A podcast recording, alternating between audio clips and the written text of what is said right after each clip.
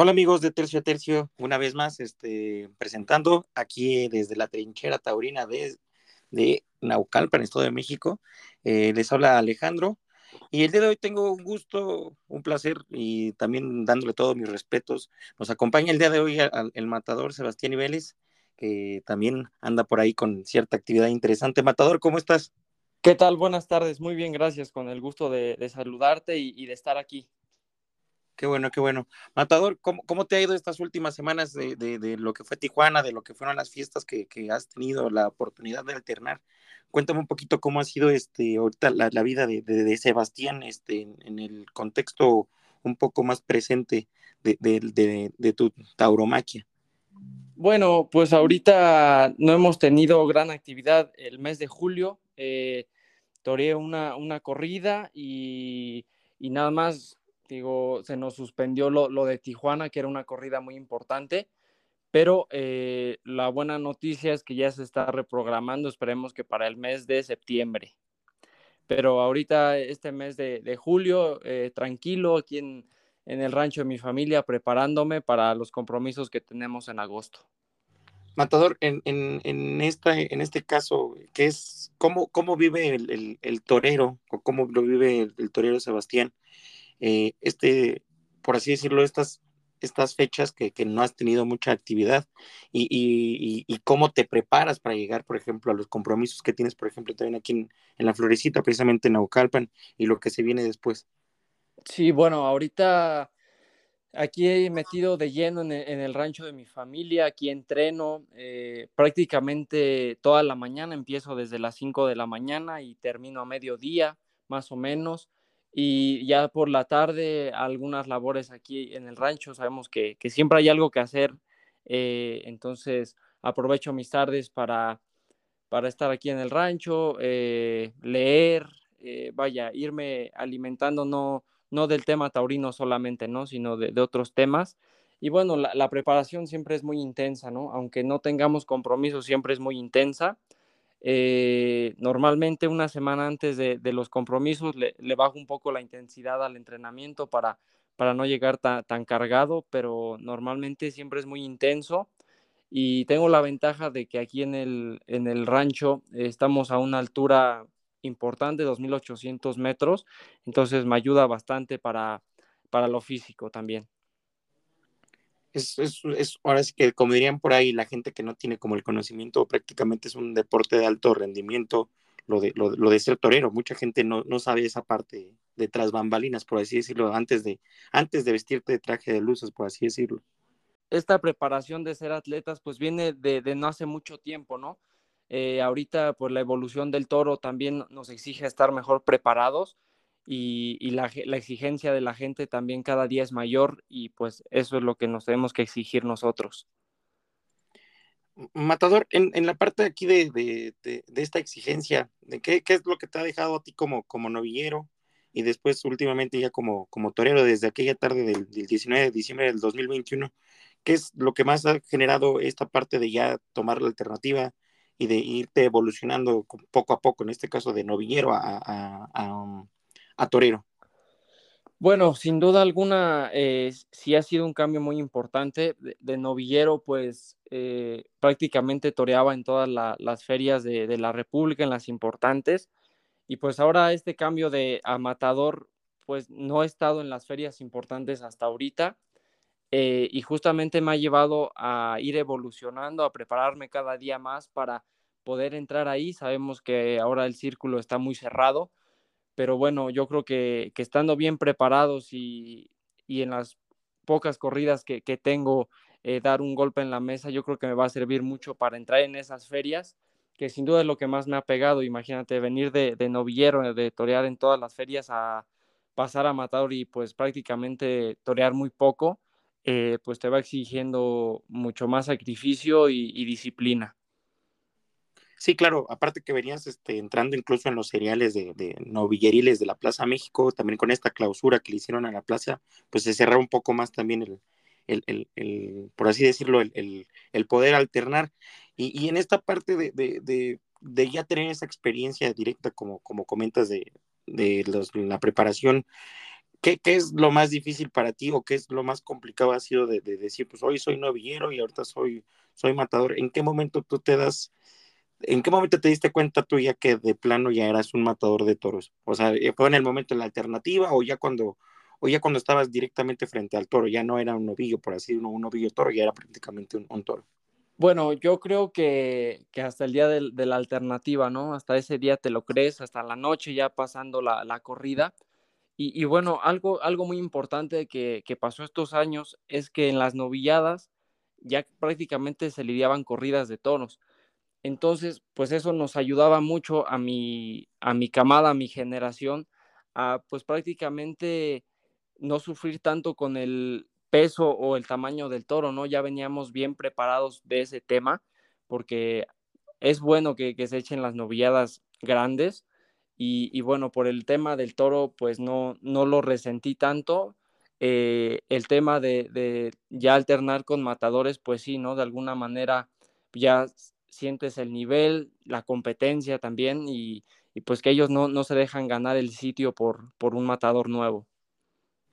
Sí, adicional de que, de que, como lo mencionas bien, cierta, a final de cuentas es, es competencia porque siempre un torero quiere sobresalir más que el otro y, no es malo, ¿no? Siempre la competencia siempre existe y siempre es buena y, más con el tipo de padrino que tocó, que fue como José Mauricio y pues ahí el mismo, tu mismo testigo que fue este... Sergio, Sergio Flores. Que fue Sergio Flores, claro, sí, este, y pues eh, recibir, yo creo que en uno de los pueblos más taurinos de, México, que es como, como, es, como lo es Guamantla, ¿no? Es, es, una sensación, yo creo que pues indescriptible para, para ti. Sí, claro, ¿no? desde que me, avisaron de, la alternativa, el cartel, sin duda eh, fue una tarde soñada. Eh, no tuve el resultado que yo hubiese querido eh, por, temas de la espada, pero, pero una tarde importante, una tarde que me dejó mucho, mucho aprendizaje para, para estas corridas ahorita, para, pues para irme fogueando y, nunca bajar la guardia, sin duda es algo que, me dejó muy, muy claro el día de la alternativa. Así es, Matador. Y en este desarrollo que hayas tenido como, como torero, ¿qué es lo que, o en este caso, qué es lo que más te ha gustado? Este, por ahí vi que tuviste una fecha o varias fechas por, por Venezuela. ¿Cómo es torearle a un, a un público venezolano? Sí, tuve la oportunidad de ir el año pasado, en abril. Eh, yo pensé que, la gente iba a ser muy localista, porque toreé con el matador, el Ruby, que es de allá de Venezuela, y, y sí iba con esa idea de que a lo mejor la gente iba a ser muy localista, pero no, me llevé una sorpresa y la gente muy, muy amable, muy, muy conmigo también. Eh, no sé, yo creo que los venezolanos le tienen cierto cariño a México así lo, sentí yo con la gente, me, recibió como si fuera uno más de ellos. Entonces, eh, el toro, pues también es diferente, sabemos que pues prácticamente es el encaste Domecq el que está allá, y pues también aquí en México he toreado de encaste Domecq, entonces no, no fue una sorpresa para mí. Sí, sí sientes una diferencia entre el ganado sudamericano y el ganado mexicano, porque digo, al final de cuentas aquí en, México existen muchas ganaderías y, realmente existen muchas mezclas. Sí, bueno, en, realidad no, no, sentí gran diferencia, creo que, que pues el, ganado, eh, podría decir que es un poco más suave que el de aquí de México, no, no sé, así lo, lo sentí eh, pero vaya, siempre con, bravura y, tuve la oportunidad de torear un gran toro ahí, le corté las dos orejas. ha, sido un, buen logro que incluso este, resonó por ahí en prensa internacional de toro, que, incluso se, fue, se fue, fue muy sonado aquella tarde del 2022 en la feria de San Felipe, si no, si no mal recuerdo, por ahí también mencionaban. Y este, y, y cuál es este, esta satisfacción, ¿Qué, qué, es lo que sientes? ¿Qué es, qué es lo que pasa por tu cabeza cuando, cuando en este caso el juez o el presidente te, te, te, te, ofrece, en este caso te levanta las, los dos, los dos este, pañuelos o, en caso cuando haya un, haya un, este, un premio para ti, ¿qué es, ¿qué es lo que tú sientes o qué es lo primero que piensas en tu cabeza? Bueno, lo, primero que, sientes pues es una satisfacción por saber que todo tu esfuerzo tiene una recompensa y esa recompensa son, las orejas, ¿no? Muchos dicen que, que son retazos de toro, pero a la tauromaquia actual te valen mucho y si no sales con las orejas, pues prácticamente no hiciste nada. Entonces es una satisfacción en serio ver las orejas a la gente pidiéndola también y, pues también el saber que a la gente le gusta tu toreo y que, y que la gente ve que, te entregas tarde a tarde, sin duda es una emoción muy bonita. Matador, y es una pregunta que mucha gente se hace, incluso yo. ¿Qué, es, ¿qué es lo que pasa cuando, cuando, cuando digamos, ya el, el, el, pues ahora es que la oreja como tal o, el premio que te dan, ¿qué, qué es lo, cómo lo conservas? ¿Hay un, ¿Se conserva? ¿Se, se tira? Se, se, se, guarda? ¿Debe de tener algún cuidado? Digo. Sí. Es una pregunta que tenemos por ahí todos, que no sabemos qué pasa con esas orejas, por así decirlo.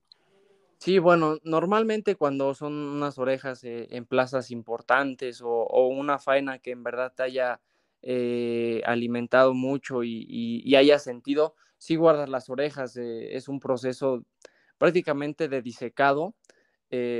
yo lo, lo, que he hecho es ponerlas al sol y ponerles cal encima y solitas se, se van secando y ya llega el momento en el que ya no tienen mal olor y, pues ya, ya quedan perfectas para pues ponerlas en alguna, alguna placa o algo así, ¿no? Hay, otras orejas que pues ahí en la misma plaza la gente te la pide y pues, pues las regalas, ¿no? Entonces prácticamente eso es lo que pasa. Y pues sí, cuando es una orejas de, en plazas importantes, sí las guardas y, pues las tienes ahí de, recuerdo. Eh, muchos muchos este, teníamos la duda porque pues a final de cuentas es, es, es un, pues, es, algo natural que, que, se llega a, descomponer como cualquier otra cosa que tenga, haya tenido vida en algún momento, se llega a descomponer. Y, y Matador, dime de, de, estas, de todos estos este, premios, de todos estos este, orejas y que, que, te han dado, ¿cuál es la que más recuerdas que es, no, pues esa oreja o esas, ese par de orejas es, ha sido como lo más inolvidable en, en realmente tu, tu, corta carrera de, de, matador y también de novillo, porque también has tenido premios importantes. Sí, bueno, yo creo que, que, la más importante y la que siempre tengo en mi mente es la, mi primera oreja en la Plaza México. Eh, es una, una oreja que, que, significa mucho para mí, porque mi tío César Mator de Toros toreó en la México y, y no, no cortó ninguna oreja y esa fue como la primera oreja de, de mi familia, vaya, porque no, no, solo era mía, sino de mi familia, por todo el esfuerzo, por todo el apoyo que me han dado. Eh, y no sé, esa oreja significó mucho, imagínate en la Plaza México, en mi debut como novillero con picadores, eh, a un toro complicado de, de, Fernando Lomelí. Fue una faena que, que de verdad me llenó mucho y, y que fue muy emotiva. Y, y, y, digamos que de ahí, pues ya fue como que incluso también empezó a despegar tu carrera como, como ya perfilándote para tomar una alternativa. Sí marcó un parteaguas en, en, en tu carrera, esa, incluso esa, esa, esa oreja marcó mucho un parteaguas en, en tu carrera, ¿no? Sí, bastante, porque era novillero y pues vaya, no, toreaba como, como yo, yo quería. Y después de esa oreja prácticamente me metió a todas las ferias importantes. Eh, esa oreja la corté en septiembre del 2018 Todavía alcancé a torear ese año en Monterrey, en Guadalajara, y pues ya en 2019 prácticamente ya estaba en todas las ferias. Eh, en la Florecita, que, fui triunfador del, del, serial de pletórico de pureza. En Arroyo también fui el máximo triunfador. En la México en 2019 logré, salir por la puerta grande. Y bueno, sin duda esa oreja me abrió todos los caminos y todas las plazas.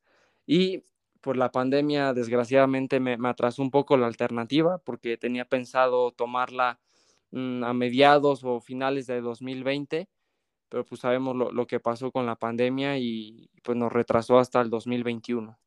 Sí, tú, tú eres de, la camada de, los novilleros en ese entonces, junto contigo, de Miguel Aguilar, de, de Yaguno también, que empezaron por ahí, que, que se vinieron, que se tuvieron que venir hasta acá.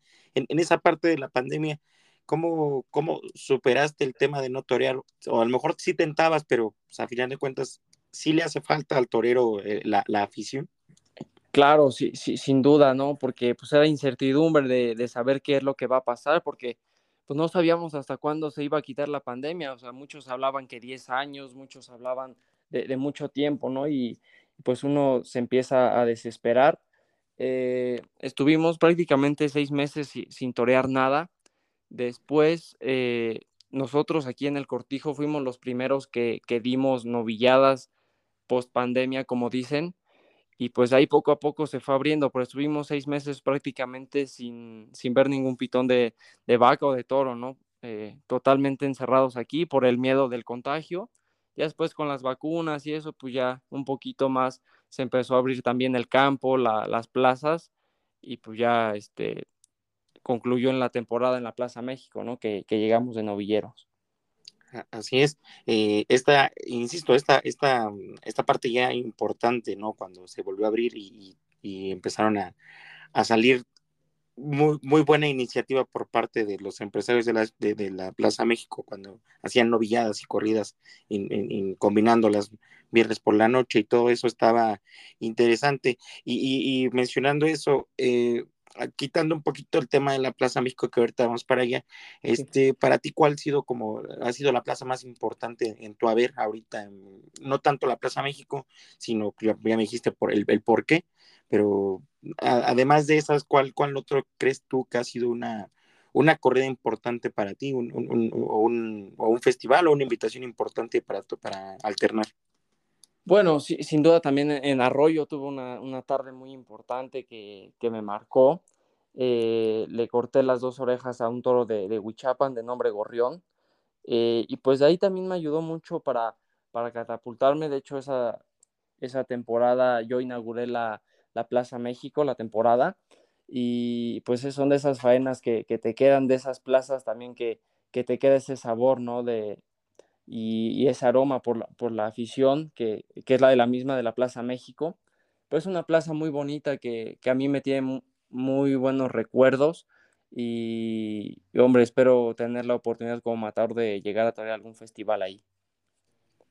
Ya, este, lo que todos quieren en algún momento, yo supongo que es una encerrona y a lo mejor, a lo mejor yo creo que eh, eh, el futuro te lo va a dar, nada más es un, es un tema de paciencia, porque como te menciono, yo creo que últimamente no solamente en la Ciudad de México, sino como también empieza como un movimiento medio escabroso para, para nosotros los taurinos y en general la tauromaquia, que es a lo que voy justamente ahorita, cómo tú lidias con este tema de, del antitaurino, cómo, cómo lo manejas a final de cuentas, porque pues tu, pues, tu trayectoria es muy corta y saber que, que la fiesta está, está colgando de un hilo. Sí, bueno, siempre estás con la, con la incertidumbre, ¿no? De qué va a pasar. A lo mejor antes también lo, lo sentías, pero pues ahora, ahora están más encima del tema, ¿no? Y, y, a mí es un tema que me preocupa mucho porque mucha gente eh, está en contra de la tauromaquia sin siquiera saber del tema, ¿no? Eh, nunca han ido a alguna corrida de toros o, vaya, nunca se han informado de, de lo que es una corrida. Entonces, eso me preocupa porque no podemos privar a otras personas por algo que, no conoces, por el desconocimiento, ¿no? A mí me, gustaría hacer una invitación a esas personas que, que, no conocen, que se informen, que vayan a una corrida de toros, que, que lo vivan y ya a partir de haberlo conocido y eso ya poder dar tu punto de vista, pero así criticarlo sin saber creo que es una falta de respeto para, para nosotros los taurinos. Sí, claro, se va a escuchar hasta feo, pero el desconocimiento y, nosotros como mexicanos tenemos esa, esa pereza informativa que, que, pues a final de cuentas, todo lo que nos dicen no lo creemos, ¿no? Es, es este, te da tristeza, como mucha gente en este caso este, maneja o cómo manejan ¿no? el, el, speech de decir, incluso hasta nosotros por, por, por aficionados, eh, no te bajan de, de, un asesino, no te bajan de pues no sé, de, la peor cosa que puede existir. Eh, lo platicaba el otro día con un, con un compañero también taurino que es muy chistoso como la gente, la gente de la, de la tauromaquia y la gente antitaurina tienen algo mucho en común, pero solamente los taurinos lo representan bien y es el amor al animal. Y, y, ustedes incluso, pues, no, no, no es lo, no es un secreto a voces, ¿no? El, el, el mayor premio para un torero es indultar a un toro. Sí, claro, e, e, es un premio y, también aparte de, amar al toro, es un, respeto muy grande el que se le tiene, eh, porque pues es el, que te da todo o el que te quita, ¿no? También. Entonces, eh, vaya, nosotros los taurinos no somos personas que no quedamos a los animales. Yo aquí en el rancho tenemos muchos animales y, a todos los cuidamos y los mimamos. Eh, digo, obviamente el toro de Lidia es aparte, pero también obviamente que lo, amamos y, lo respetamos profundamente y, pues también a, la afición, ¿no? También pues hacerle un llamado que hay que asistir a las plazas. Hemos visto que muchos certámenes de novilladas se han cancelado por, por falta de público.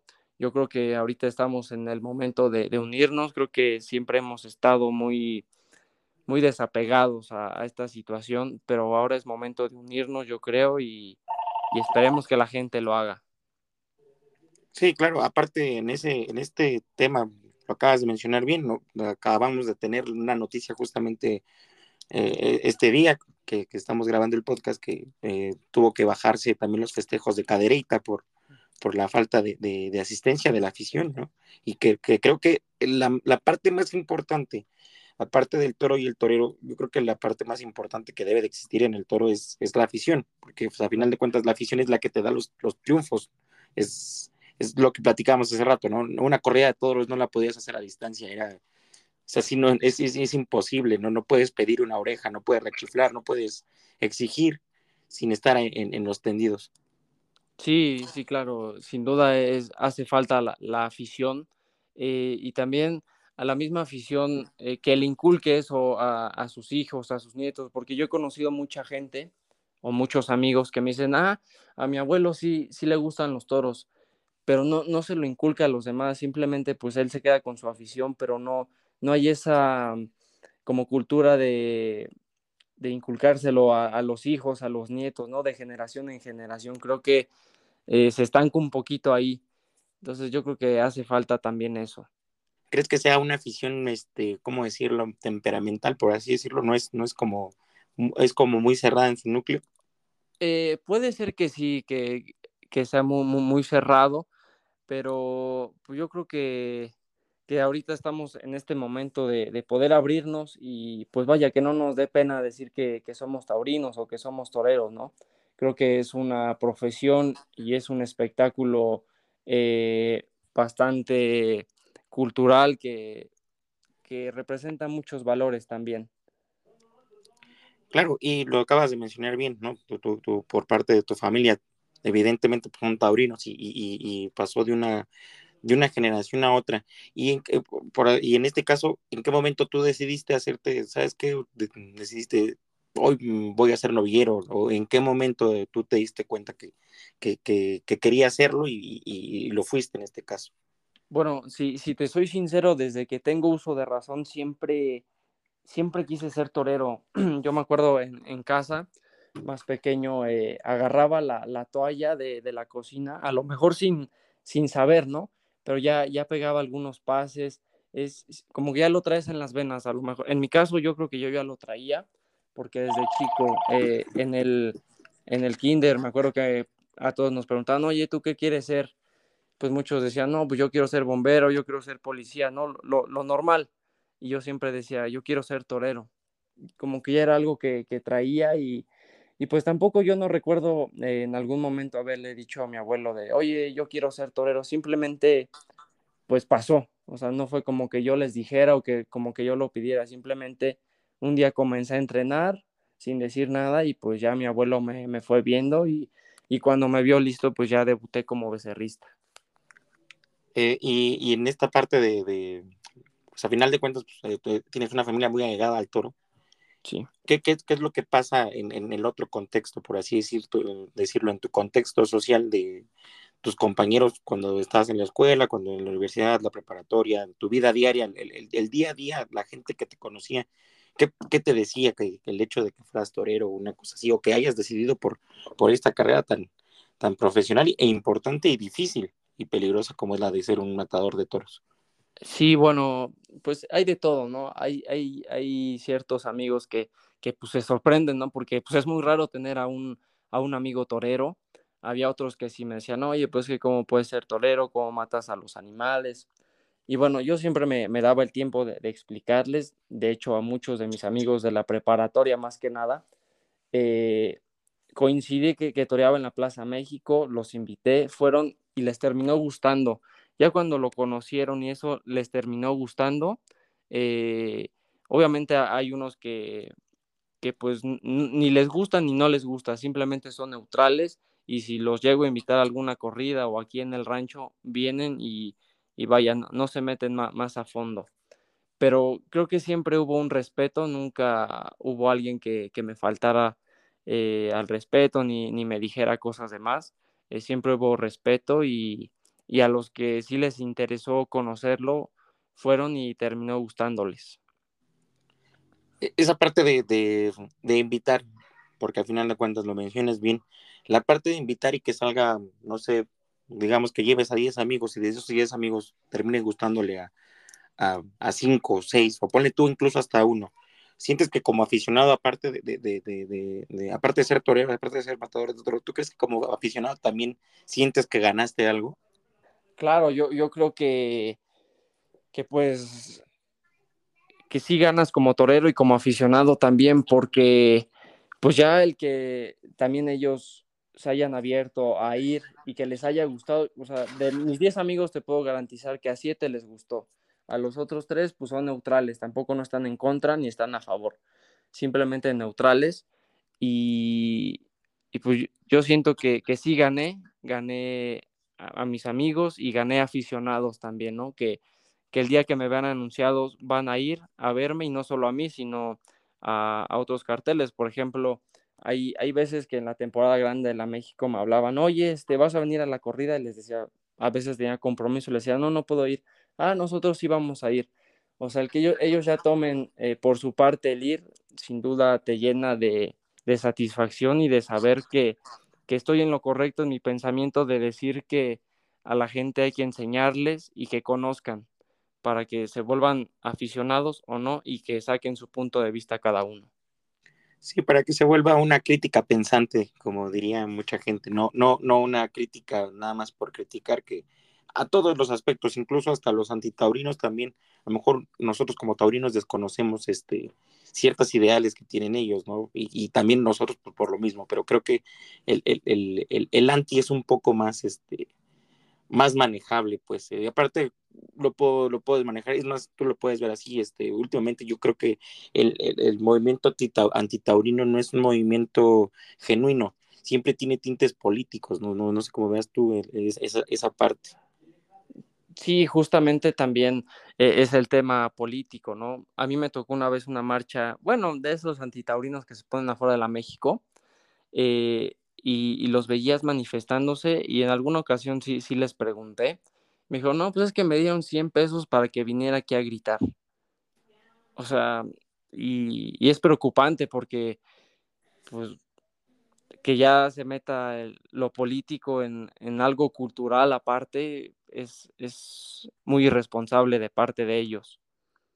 Sí, porque aparte de todo, deja tú lo cultural. Eh, hay mucha gente que tiene una controversia ahí bastante importante que dice que los toros no es arte. Eh, puede haber contrapuntos y no, pero yo no conozco ningún otro espectáculo mm, y no lo he conocido todavía a la fecha que te cause, que te cause ese sentir, e, ese éxtasis de, de ver al toro con el torero Mm, bailando con la muerte, porque al final de cuentas tanto tú como el torero, como el, como el toro, perdón, este, pues, están expuestos, ¿no? Eh, están expuestos a que en cualquier momento, pues ahora sí que la suerte suprema es la, la, la, espada, pero a ti en ese momento de la suerte suprema es, es, el momento más vulnerable en el que estás, ¿no?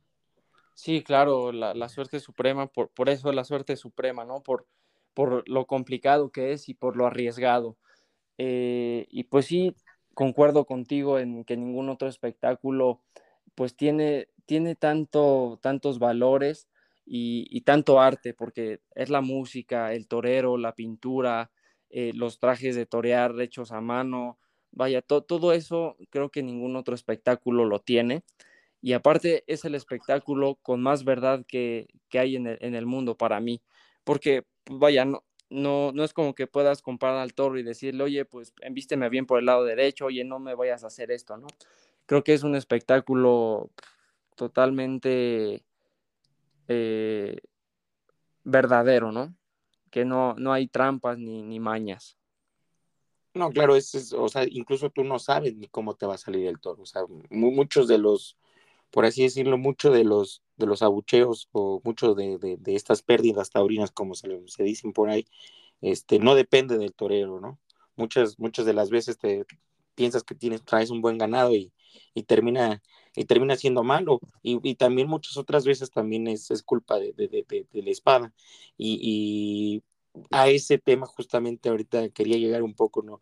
No sé tú qué opines actualmente, como lo mencionamos, el tema de la tauromaquia está, pues sí, sí, la verdad es que sí está colgando de un hilo, incluso aquí en la Ciudad de México está, está el tema que arde, bueno, en este caso con la, con, la, con la Plaza México, porque pues en cualquier otro lugar puede haber espectáculos taurinos menos ahí, y eso es lo más, es lo más chistoso de este movimiento, ¿no? O sea, bloqueamos a la, a la Plaza México, pero en toda la Ciudad de México podemos, este, hacer toros. corridas de toros. Entonces ese es el la mayor contra, o sea, hay un contrapunto ahí importante, ¿no crees? Sí, claro, yo creo que pues lo, los antitaurinos supieron eh, pues a dónde llegar, ¿no? Que, que, fue la Plaza México, sabemos que, que pues de ahí depende la fiesta, ¿no? Sin, como lo estamos viendo ahorita, sin la México, pues estás en incertidumbre, ¿no? Porque imagínate, si lograron cerrar la México, ¿qué no pueden hacer con otras plazas? Eh, pero bueno, yo creo que, que, esto se tiene que arreglar porque no pueden cerrar eh, un, una temporada tan grande que aparte tiene una derrama económica impresionante, no solo, no solo a los taurinos, sino a los que no son taurinos, los restaurantes, eh, vaya, todo lo que está alrededor de la plaza, ¿no? Y pues yo creo que las autoridades deberían de pensar bien las, las cosas y yo estoy seguro y convencido de que esto se va a arreglar.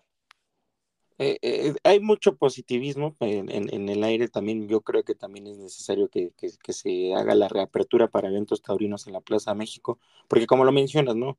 Uno nada más ve por encimita, ¿no? Uno, uno ve lo que es nada más llegar a las cuatro y media, sentarte, tomarte una cerveza, llevar tu bota, prender un puro, y ya de ahí ya estás consumiendo, pero el tras bambalinas, el, o sea, tú no ves los cinco o seis años de crianza de ese toro, toro. Tú, y, de, y de todos los vaqueros que están atrás, de la gente de administrativa, de la gente de, de, de callejón, eh, los subalternos y todo esto que, que, a final de cuentas pues dependen de, no nada más es el torero contra el toro.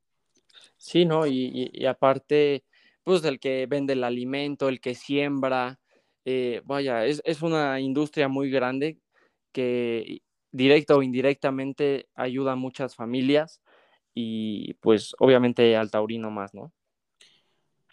Sebastián, y aquí te pregunto yo, eh, y, eh, mi pregunta puede causar un poco de polémica, quizás porque ha estado causando mucho, mucha polémica últimamente. ¿Tú qué piensas de estos, de estos festejos, de esta de esta nueva modalidad que se está manejando en el, en el mundo del toreo como para intentar salvar la fiesta, que yo creo que están en un error de hacer corridas sin sangre. Híjole, bueno, yo creo que, que es un tema bastante polémico, como, como bien lo dices. Eh, yo no lo apoyo, francamente, creo que, que no, eh, el, el puyazo y eso es necesario para el toro. Yo tuve la oportunidad de ver algunas imágenes y, y Yusef es un, es un gran amigo, es un compañero, he alternado varias tardes con él. Pero vaya, lo que lidiaron fue un novillo en 250 kilos, ¿no? No puedes comparar un novillo de 250 kilos con un toro de, de 500, ¿no? Creo que al toro le hace falta sangrar, al toro le hace falta descongestionarse y pues no sé, es una modalidad que, que puede acabar sin duda con la fiesta, porque pues, le estamos dando eh, un punto a favor a los antitaurinos, ¿no? Con, eso, pero pues vaya, el, el, puyazo y todo lo que se le hace al toro, pues es necesario para que él pueda rendir dentro de la plaza. Sí, aparte yo creo que el mayor respeto que se le puede dar a un animal que va a morir es que muera con honor, no, no con una, con, no, no con un con un balazo en la, en la cabeza o, o, una descarga eléctrica en un, en un matadero, porque precisamente pues tú desarrollaste a ese animal y, y, lo quieres ver, insisto, ¿no? Para el torero y incluso para nosotros los taurinos, los aficionados los taurinos, este, pues el mayor logro que podrías ver o, o, el mayor espectáculo que puedas ver es un toro indultado. Y creo que se le quita todo lo que hiciste con ese animal, mandándolo hacia a, la muerte, ¿no? Sin, sin, sin todo este, este, este proceso que es incluso todavía los tres tercios completos. Sí, claro, ¿no? Yo creo que, que estamos mutilando de alguna manera lo, lo que es la fiesta. Y, y, pues como bien dices, ¿qué caso tiene que un toro bravo eh, termine en un matadero con un balazo, con una descarga eléctrica, que es todavía más, cruel hacer eso. Yo he visto videos así de, de mataderos y, y, verdaderamente es terrible. Yo, yo no lo, lo, puedo ver porque pues ahí ves cómo de, destazan a los animales pues todavía vivos, vaya. Entonces, pues yo creo que, que es una, como te digo, ignorancia y una doble moral el, el que los antitaurinos eh, no quieran a los toros, pero sí, sí coman carne también, ¿no? Sí consuman. Sí, claro, no, no, y, va más incluso, y va un poquito más allá de, de, de, del tema de consumir o no, porque siempre, un antitaurino siempre te va a salir con, con, la, con, la, con la chistosada, o, el argumento más, es, pues sí, más estúpido que es, es por alimento, ¿no? Pero los ves y, llegan con sus tenis de, piel, de piel bovina, los, los ves con sus chamarras de, piel y, y, la gente con, con, este, con las mujeres, no, no es por, no es por este, por escuchar mi, mi, mi, mi comentario muy, o sea, de, de, género, pero pues a final de cuentas la gente, ¿no? Las mujeres que se maquillan con, con, este, con estos este, cosméticos que meten changos haciendo pruebas y todo eso, y dices, pues, ¿dónde queda, dónde queda tu, tu, tu, tu lo que te digo. Sí, exacto, ¿no? Porque también por ahí eh, lo leí y, y creo que mm, se escucha feo, ¿no? Pero rescatar perros no te hace animalista, ¿no? Eh, existe un sinfín de, de cosas para, para, para salvar a, la, a, los animales que, que, que pues hay, los, como te digo, a final de cuentas, los mismos ganaderos, los mismos toreros, los mismos, la misma gente del toro, es la que se ha encargado a, a rescatar a, a, que la, a, que haya especies como la, el toro de Lidia que, que, sigue existiendo, porque lo que la parte que menos entienden es sin la fiesta brava no existiría el toro de Lidia que tanto defienden los antis, ¿no? Sí, no, yo creo que, que como te digo, es una ignorancia la, la, que ellos tienen, porque el toro bravo está criado para eso, eh, criado, alimentado, y pues últimamente también, como te digo, los toros ya, ya los preparan muy bien. De hecho, ya existe lo que es el tauródromo, que los ponen a correr para que lleguen lo más fortalecidos a, las corridas. Y, y, pues vaya, creo que, como te digo, es ignorancia y no, no, no, como dices, no, no por rescatar un perrito, por darle de comer ya eres animalista. A mí de verdad me da mucha pena cuando voy a la Ciudad de México y veo a esos niños que están en los semáforos, ¿no? Eh, explotados y que y que por ellos no nos preocupemos, ¿no? Que a ellos lo, los dejemos. Creo que ya estamos en una sociedad en que el humano ya no importa, pero los animales sí. O sea, yo creo que, que está bien el, el, tener animales, el quererlos, el alimentarlos, pero lo que no creo que esté bien es ponerlo sobre los humanos. Sí, no, para nada. Eso es, incluso es hasta un egoísmo, es un egoísmo pues sí, es un egoísmo de, de, de, pues de naturaleza, porque pues no se está justificando para nada que, que, que existan otro tipo de, de, situaciones con los animales, porque a veces es muy, muy triste realmente lo que pasa con los animales, que están muy desprotegidos, pero como dices, ¿no? Tú caminas, tú caminas en, en las calles de la Ciudad de México y, y te encuentras a tres, cuatro, cinco niños eh, pidiendo, trabajando, siendo explotados y, y, tristemente la mayoría de los, de los pseudoanimalistas, pues tú los ves en plazas comerciales, ¿no? Incluso con su perro en una carreola y dices, güey, o sea, ayúdate un poco, ¿no? Sí, sí, no, o sea, y aparte que ya hemos tenido el ejemplo antes, ¿no? Con los animales de los circos. ¿Qué sí. pasó? El, el 90-95% de esos animales se murieron.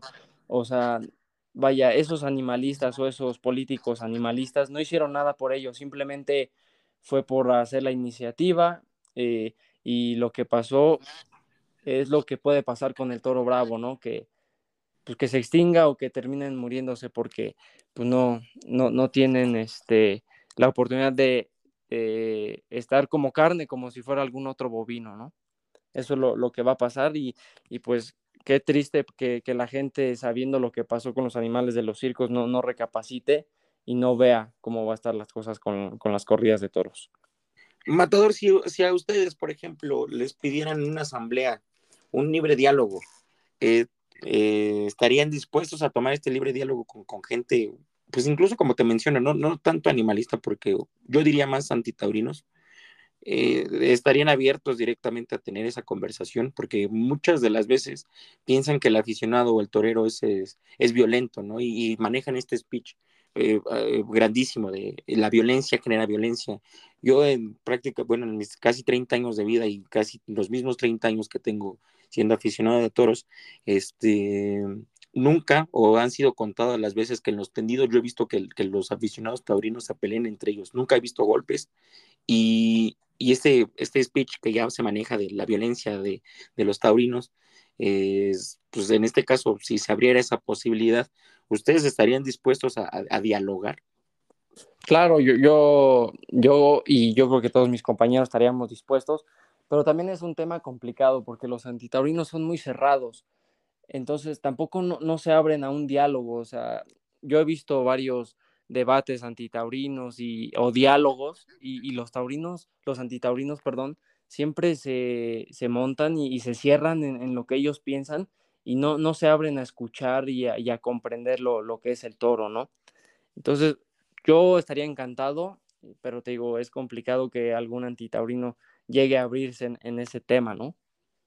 Sí, y también se imposibilita porque, porque pues son, el mes pasado lo dejamos claro, ¿no? Eh, los que pudimos ir a la marcha de las tradiciones, este, pues cuando se manifiestan, se manifiestan 50, 100 personas y nos dejamos callados, ¿no? Con yendo 350 mil personas a la plaza, de, caminando del Ángel de la Independencia al Zócalo de la ciudad, creo que no, no estarían dispuestos porque creo que también el apoyo, como lo dices bien, a nosotros como taurinos nos hace falta apoyo en todo, ¿no? No nada más en, apoyar y, defender la fiesta, sino también mantenerla viva, que es lo que nos hace falta a nosotros, este, ir, asistir a las plazas, eh, eh, no sé, compartir incluso hasta una simple publicación en Facebook, de dar, no sé, el reporte de las, de las orejas, de, de lo que fue la corrida, yo creo que es necesario hacerlo entre taurinos para que la fiesta siga, siga viviendo. Sí, sí, claro, y, como mencionabas hace rato, ¿no? Que la gente cree que los taurinos somos agresivos. Eh, pues ahí está el ejemplo de, la marcha, ¿no? 350 mil personas y no hubo ningún destrozo, eh, no hubo ningún ataque, nada, o sea, fue pacífica. Eh, y pues ahí está el ejemplo de que los, nosotros los taurinos no somos agresivos. Y, y sí, bien dices, ¿no? Creo que todos los taurinos, con tan solo compartir el cartel de que va a haber alguna corrida, eh, ayuda mucho. Por ejemplo, en el tema de la florecita, yo he visto a muchos taurinos que, han compartido y a, otros que, no tanto, ¿no? Yo creo que, como te digo, eh, hace falta esa unión de, aunque no soy de Ciudad de México, del estado, pero pues lo comparto, ¿no? Porque algunas personas eh, que, vaya, nosotros como taurinos, este, tenemos en común y hay otros que que tienen más personas que a lo mejor no son taurinos, pero dicen, ah, estoy en CDMX ese fin de semana, pues voy a ir a ver, o vaya, ¿no? Conocen otras personas que, pueden apoyar a, asistir a la fiesta, que es lo que nos hace falta. Sí, yo, yo conozco mucha gente y creo que la mayoría también de los taurinos y lo que nos, los que nos escuchan, yo creo que conocen a mucha gente, incluso familiares que tienen en Estados Unidos y, siempre ven las fotos que te subes en una plaza o, o que subes viendo al toro o en Campo Bravo, que, que, últimamente han hecho también estas, estas salidas y exposiciones a las ganaderías, que dices qué bonito tipo, qué, qué bonito, qué bonito tipo de tauromaquia es esa también. Este, pues muchos de estos te preguntan, ¿no? Que te dicen, este, oye, llévame a la plaza, ¿no? ¿Dónde hay carteo? Cuando vienen aquí, pues sabes que pues vamos para allá, ¿no? Ese, ese momento también de, de, de, de aperturarte tú y no, no cerrarte como, como aficionado. Sí, no, yo creo que no te quita nada el compartir y, como te digo, ¿no? A, lo mejor alguna persona estaba con la iniciativa de ir y ve el cartel y dice, ah, bueno, yo voy a estar ahí ese fin de semana, pues voy a ir, ¿no? Entonces también incentivas un poquito a que la gente quiera ir o, vaya. Yo creo que es, un tema eh, bastante eh, certero el tocarlo ahorita porque sin duda lo que más necesitamos es gente en las plazas. Sí, gente en las plazas, este, yo, yo, yo, eh, he pensado que, la comunicación es importante. Yo creo que lo que estuvo incluso haciendo la Plaza México estuvo muy bien de, crear actividades alrededor del, del toro, porque, porque al final de cuentas, pues, como lo dices, a los no taurinos, pues de cierta manera también los, los, atrapas de otra forma, ¿no? Y terminan, y terminan envolviéndose de la fiesta, porque no nada más iban a dar la vuelta ahí como por ahí, se tenían que meter a la plaza y, y saliendo pues haciendo otro tipo de actividades dentro de la plaza y, y, eso incentivaba demasiado que la gente fuera y recurriera a este tipo de eventos taurinos que, que, que tristemente en la Ciudad de México lo cortaron y que yo creo que también empresarios alrededor de, en el interior de la República, en el Estado de México, en, todos, en todas partes donde haya toros, lo deben de implementar porque creo que sí estaba funcionando. Sí, la verdad que, sí les funcionó. Y, yo esa temporada que hubo de las corridas en primavera, o esa temporada, de, no se dieron cuatro corridas, me parece, la gente estuvo yendo, yo veía mucha gente joven también, muchos chavos de mi edad, que nunca había visto y que les estaba eh, dando esa curiosidad por ir a conocer lo que es la, tauromaquia. Yo creo que la Plaza México ahí tuvo un acierto muy importante, porque sí fue mucha gente nueva y, había muy buenas entradas. Yo lo que, en las que llegué a ir, yo vi muy buenas entradas. Hasta en las últimas novias que yo toreé, eh, hubo entradas muy buenas. Sí, e, e, incluso el, dicen que la tauromaquia o que, o que, o que digamos que el, el tema del toro se ha, se ha vuelto un poco aburguesado. Yo, yo la verdad no creo porque pues en esa época la plaza lo hizo excelente, ¿no? Comprabas el abono de 100 pesos y te daba para todo el, cereal, las corridas y el cereal novilleril y dices, o sea, por 100 pesos, pues claro que voy a ir, ¿no?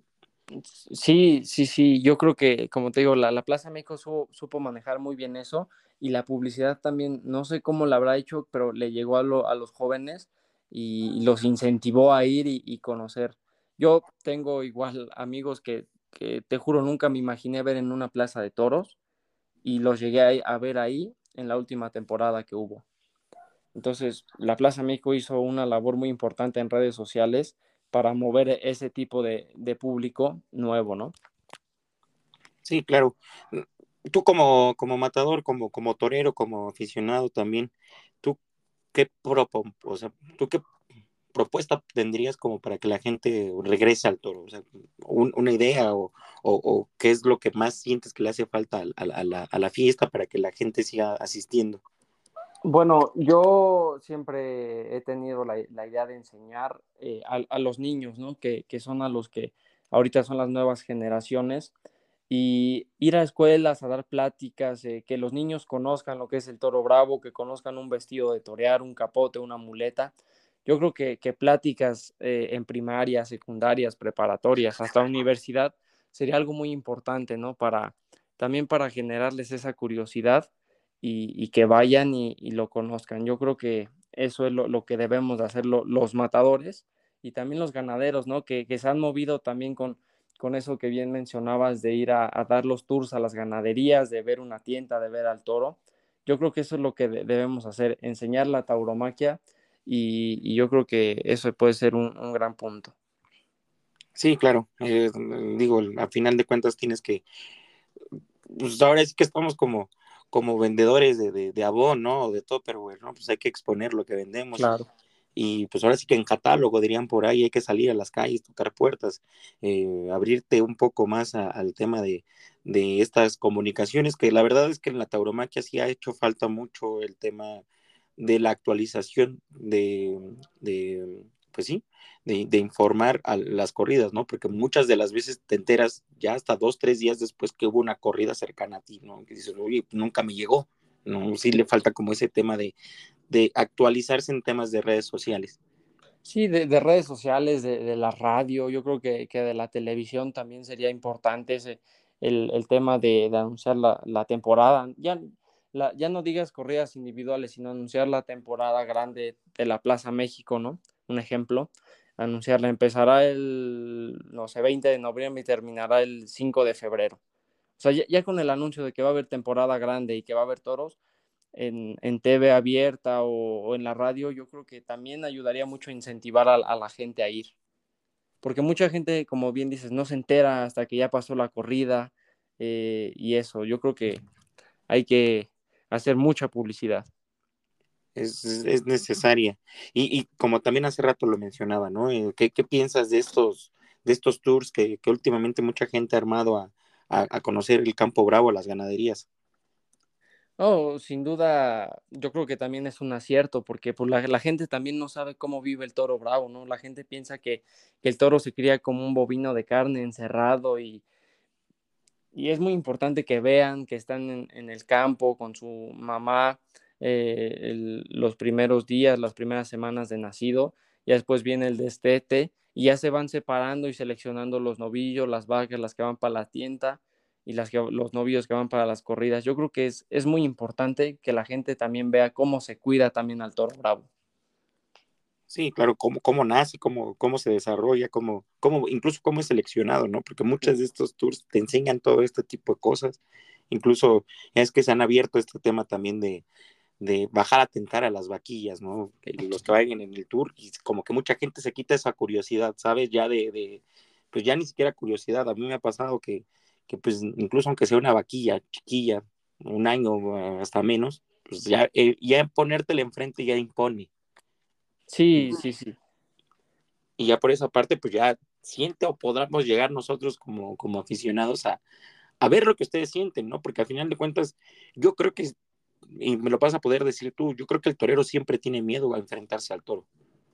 Sí, te, puedo decir que, cuando en unas corridas, o en los mismos tentaderos, ahora que, que ya las vacas las echan pues serias ya de dos años y medio, tres años, también en los tentaderos pasas miedo, pero pues vaya, es un miedo que, que de cierto punto disfrutas, pero también es importante que uno como torero está acostumbrado pero que, la gente nueva lo, conozca y sienta.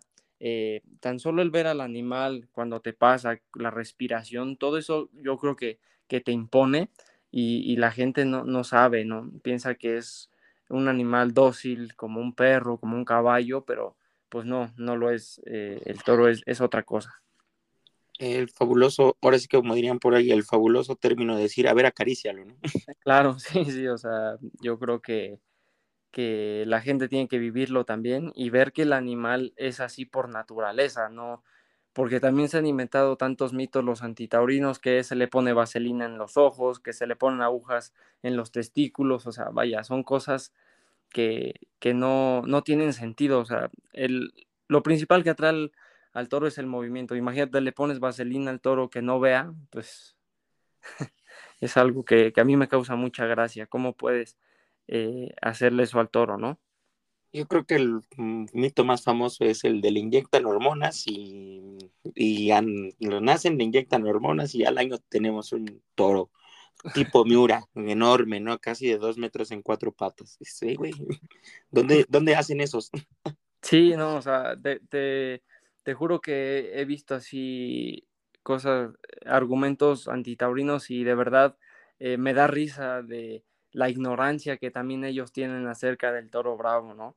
En serio, me, da risa y, pues también a la vez tristeza, ¿no? Porque pueden acabar con esto.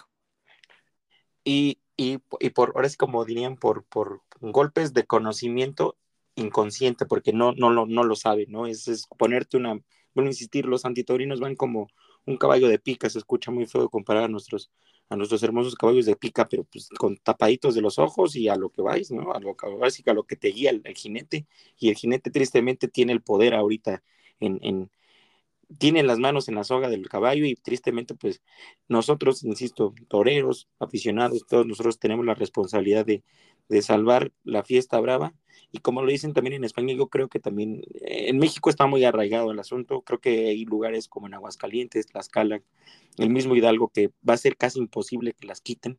Pero, y aunque así existan un millón de taurinos, si, deja de, si dejan de existir este, pues, aficiones o nuevas generaciones, pues esos mil un millón de, taurinos pues se van a ir extinguiendo con el tiempo y, eso va a propiciar la, extinción de, nuestra hermosa fiesta. Claro, como te digo, yo creo que ese, ese millón de, taurinos tenemos que, enseñarlo, tenemos que, que, irlo pasando de generación en generación para que no se pierda la afición. Digo, también habrá e, en familias que alguna generación no les guste o a algunos sí y a otros no. Obviamente no a todos les va a gustar, eh, pero, pero sí es importante el irlo inculcando, el enseñarlo y, yo te puedo garantizar que de, de 100 niños a 90 les va a gustar y otros van a decir, bueno, a mí no me gustan y tampoco eh, no quiero, quiero quitar las corridas, no van a ser neutrales y pues así tienen que ser, pero hay que enseñarlo. Claro, que sí, está muy bien el hashtag que tenga, que tenemos por ahí prohibido prohibir, pero también yo creo que está permitido compartir, ¿no? También hay que empezar ya a manejar el tema de, de nosotros mismos, compartirlo con otras, con otras personas que no conozcan y, y, seguir trabajando sobre eso, ¿no? Que como te digo, ha pasado cosas muy lamentables el día de hoy, que, ha sido la, la, cancelación de, la, de las corridas en Cadereyta por, por la falta de afición. Entonces, ahí también uno mismo como taurino también quiere eh, eh, excusarse, ¿no? Diciendo que los toros no, ya no hay por, por, por los políticos o por, por los antitaurinos, ¿no? También nosotros mismos como aficionados estamos matando poco a poco a la fiesta al no compartirla, no a, no abrir nuevos espacios o, o, no a darte, a darte tiempo de, de, al menos compartir, decir, pues ahí te va esto, incluso hasta, hasta un meme favorece a la fiesta, dirían por ahí. Sí, claro, ¿no? Yo, creo que, que, como te digo, es momento de, unirnos. Ahorita esta corrida de la florecita, no, no ha habido corridas en CDMX. Yo he visto mucha gente que en las publicaciones de la México piden toros.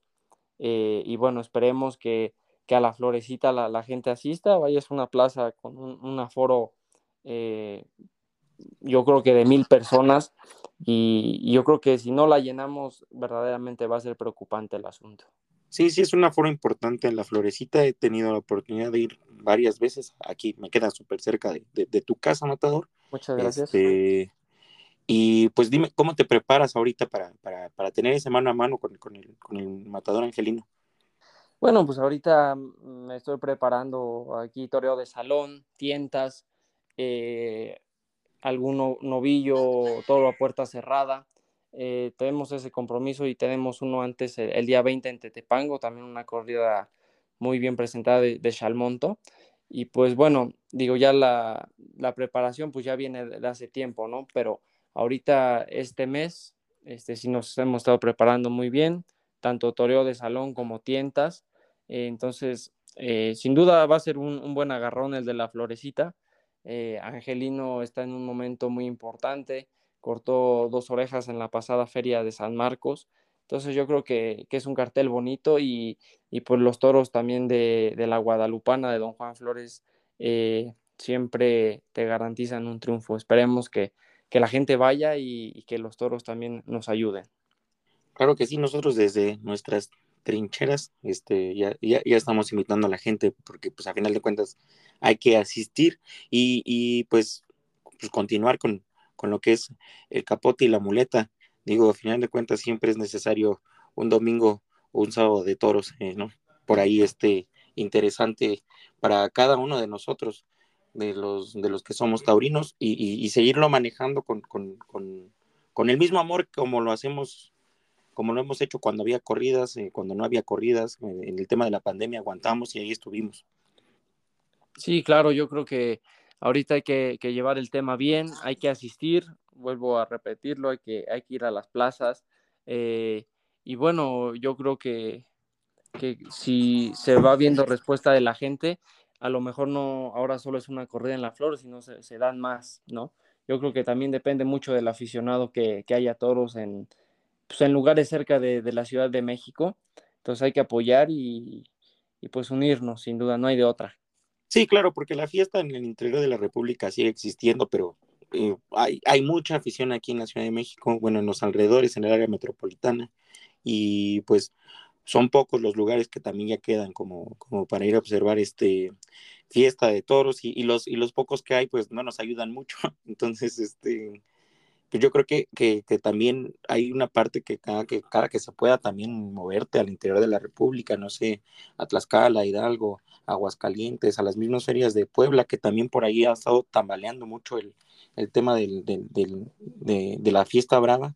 Yo creo que también está también un poco de nosotros acercarnos a, a plazas también del interior de la República para también incentivar a la gente que vaya y, apoyar a, toreros jóvenes como tú que, que, van empezando y que tanto nos hemos quejado de que les, nos faltan figuras, pues si lo que si hay materia prima, lo que no hay es apoyo a la materia prima, ¿no? Claro, apoyo y, y, también el aficionado, ¿no? E, es, importante. Ahorita vemos una camada importante de, de nuevos matadores y, y, es importante también que, que vuelvan a surgir los istas, ¿no? Eh, que cada, cada torero, cada matador tenga sus partidarios y así es como se va haciendo la rivalidad, no solo en el ruedo, sino también en los tendidos que, que antes se vivía mucho en el tema de Manolo, de Loy, de Curro, de Mariano, ¿no? Siempre las aficiones y, las pasiones y pues eso ayuda mucho a la fiesta, ¿no? Claro, siempre una, una rivalidad sana y, y sin, sin llegar a, los golpes, ¿no? Digo que en algún momento va a pasar, pero es muy rara la vez que pasa en una corrida de toros. Claro que sí, la, eh, es como lo mencionamos hace rato, es un para los para la gente que le demos armas de decir que es un aficionado una una un espectáculo violento y pues es chistoso encontrar o incluso hay que hay que contarlo yo creo que con los dedos o, yo creo que en donde sea hasta menos de 100 en la historia donde ha habido altercados físicos entre aficionados o por ahí entre toreros, ¿no? Bueno, no por mencionar también ahí a Rafael Ortega, que en paz descanse, y al Sotoluco, que ya también se, cortó la calita, que ellos tenían una, una, este, una curiosa rivalidad. Sí, sin duda, también hace falta esa rivalidad, ¿no? Y pues de ser agresivos, yo te puedo decir que tú vas a la Plaza México y, ves a unos cuantos policías ahí, no sé, 10, 20, y vas a un partido de fútbol y ves miles de, hasta operativos, ¿no? Entonces, pues ahí, ahí ves quiénes son los agresivos, ¿no? No tengo nada en contra del fútbol, pero pues sí, en, en los toros no, no hay esa esa preocupación porque vaya a pasar algo así, ¿no?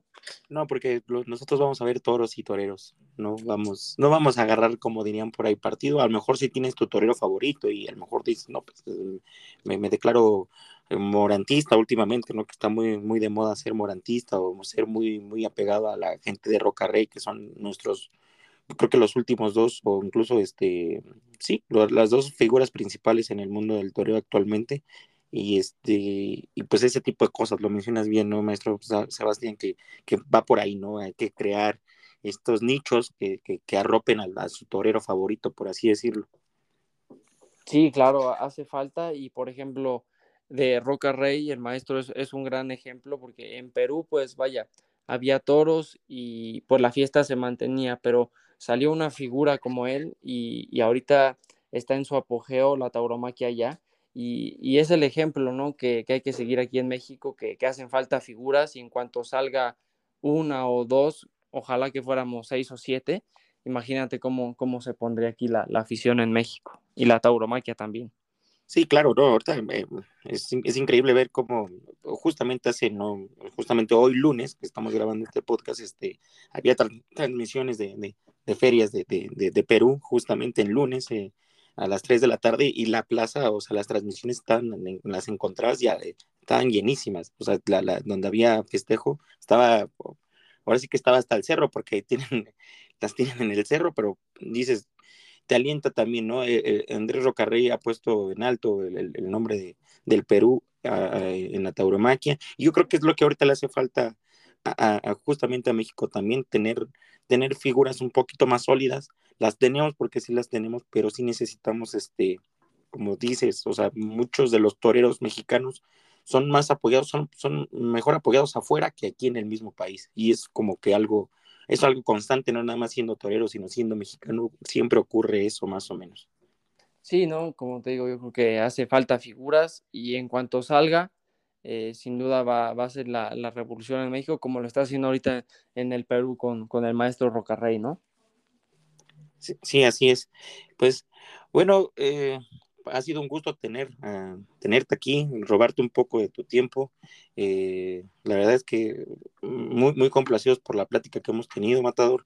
Eh, antes que nada, también desearte suerte en los próximos este, festejos que tienes, esperando que también ya tengas este, más cartel, más, más, más, este, más este, apariciones en las fiestas, porque pues a final de cuentas el toro, el torero vive de eso también. Y pues agradeciéndote otra vez tu tiempo, tu espacio y, brindándote nuestros respetos eh, desde la trinchera aquí de, de, tercio a tercio. Matador, nada más este para que te conozcan, como para que te sigan también en tus redes sociales, ¿nos las puedes proporcionar para, para que te sigan por ahí? Sí, claro. En, en, Facebook estoy como Sebastián Ibelles y en Instagram estoy como Sebastián-Ibelles.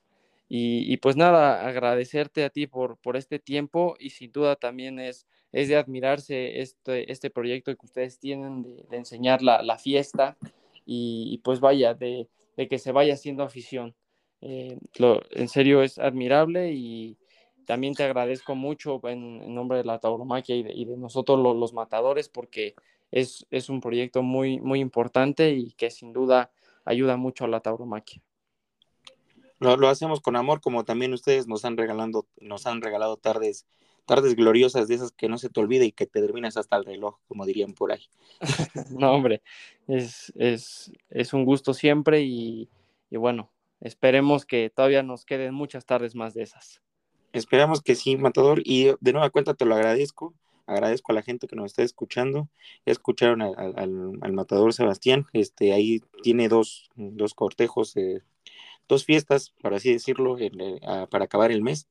Eh, ¿No las podrías repetir, por favor, Matador, para que no, no, la, no la surre yo por ahí? claro que sí, es el día 20 de agosto en Tetepango y el día 27 en La Florecita, aquí en Ciudad Satélite. Ahí eh, los boletos los pueden encontrar como lo podrán ver en, la, en, en, las páginas, en Boletea creo que en uno, y en Tepetán creo que es directamente en la, en la Plaza de Toros, y también en la Florecita y directamente también los puedes encontrar en, la taquilla de la plaza.